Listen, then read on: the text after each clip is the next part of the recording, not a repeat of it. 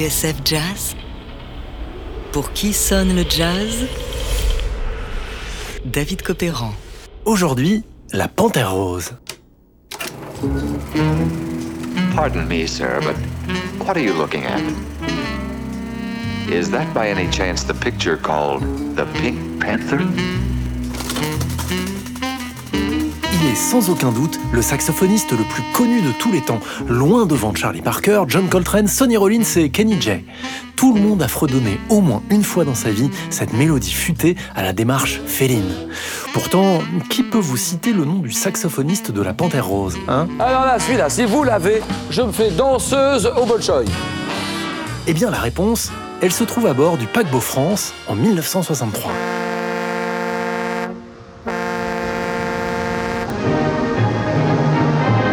Sur la passerelle, le commandant a donné l'ordre à la machine d'allumer les huit chaudières spécialement étudiées pour une consommation minimum de mazout. Elles vont transmettre au turbo-alternateur la puissance nécessaire pour développer 160 000 chevaux et atteindre une vitesse de 35 nœuds. De retour d'un séjour à Paris où il a participé au tournage du film Charade de Stanley Donen, Henri Mancini s'accorde un petit plaisir. Avec sa femme, ils effectuent le voyage retour jusqu'aux États-Unis à bord du France, lancé seulement quelques mois plus tôt.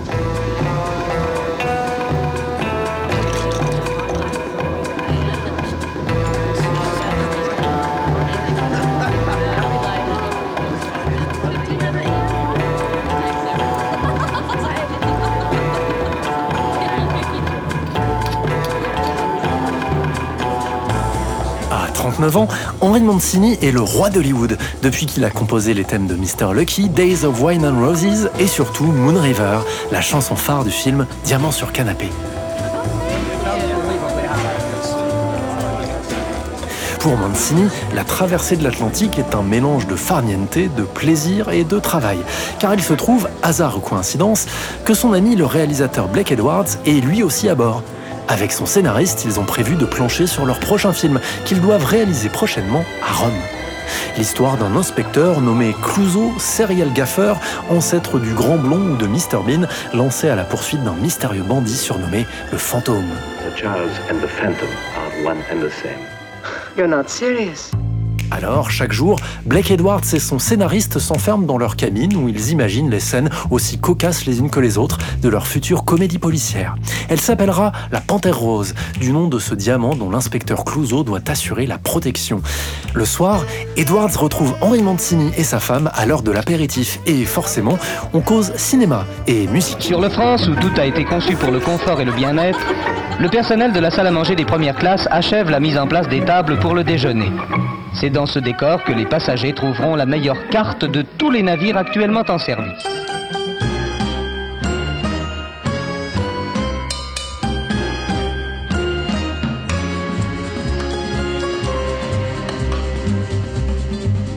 Arrivé à New York, les chemins de Blake Edwards et Henry Mancini se séparent. Le premier repart pour l'Italie où il entame la production de La Panthère Rose et le second commence à travailler sur la musique.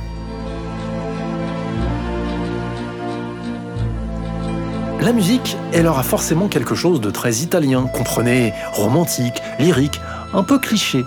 Et puis, il faut bien un minimum de luxe et de violonade pour mettre en valeur la plantureuse Claudia Cardinal. I was six when I went on my first safari, wild animal hunt. And I was ten when I bagged my first tiger. Quelques jours après le début du tournage, Mancini rejoint l'équipe du film à Rome. Il ne le sait pas encore, mais il va bientôt écrire l'un des plus grands tubes de l'histoire.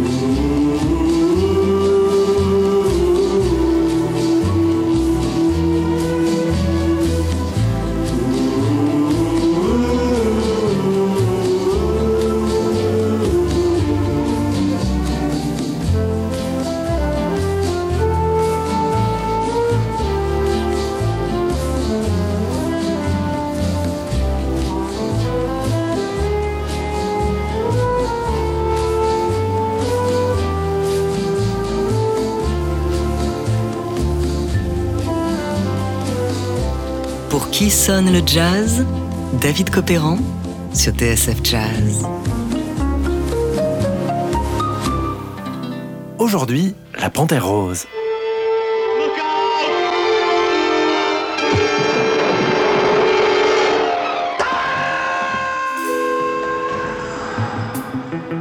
Lorsque le tournage s'achève à Cortina, une célèbre station de ski à la frontière italo-autrichienne, Henri Mancini met la dernière touche à la bande originale du film.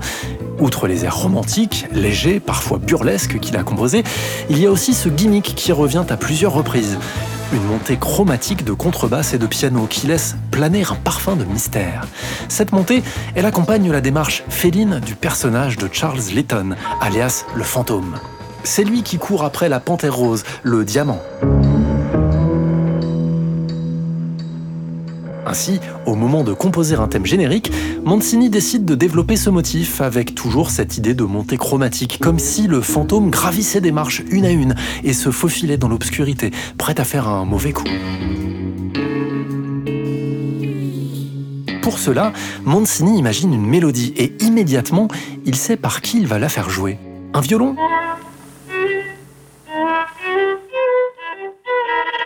Hmm, ça n'aurait pas marché. Encore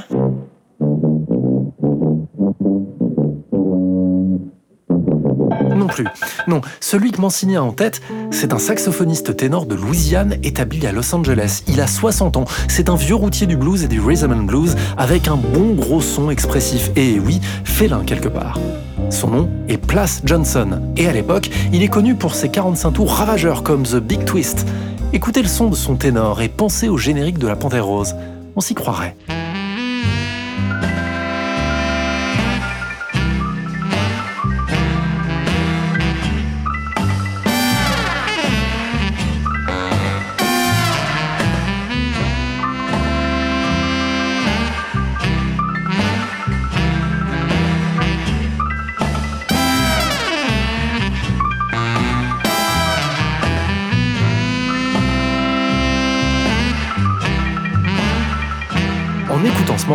On comprend pourquoi Henri Mancini a tout de suite pensé à lui pour le générique de La Panthère. Alors, prenez une montée chromatique, ajoutez le ténor de Place Johnson, secouez dans un shaker et vous obtiendrez ceci.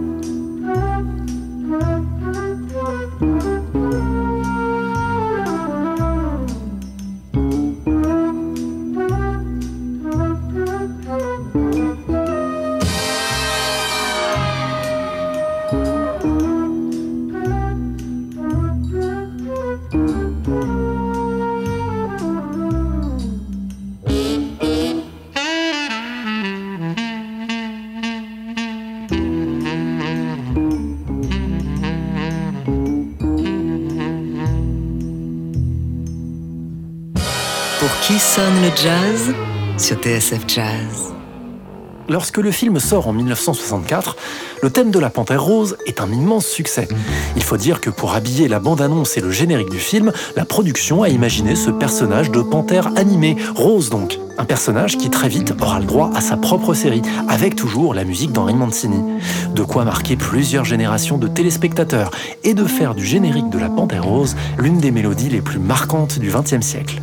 Depuis, pas un concert sans que le public réclame à Place Johnson de faire la panthère, ce à quoi il se plie de bonne grâce. Quant à Mancini, il verra son thème repris à tort et à travers. Pas une minute sans que quelqu'un, quelque part sur la planète, entonne son célèbre gimmick. Et en la matière, l'une des versions les plus bluffantes est sans doute celle de Bobby McFerrin, le plus agile et félin des chanteurs de jazz.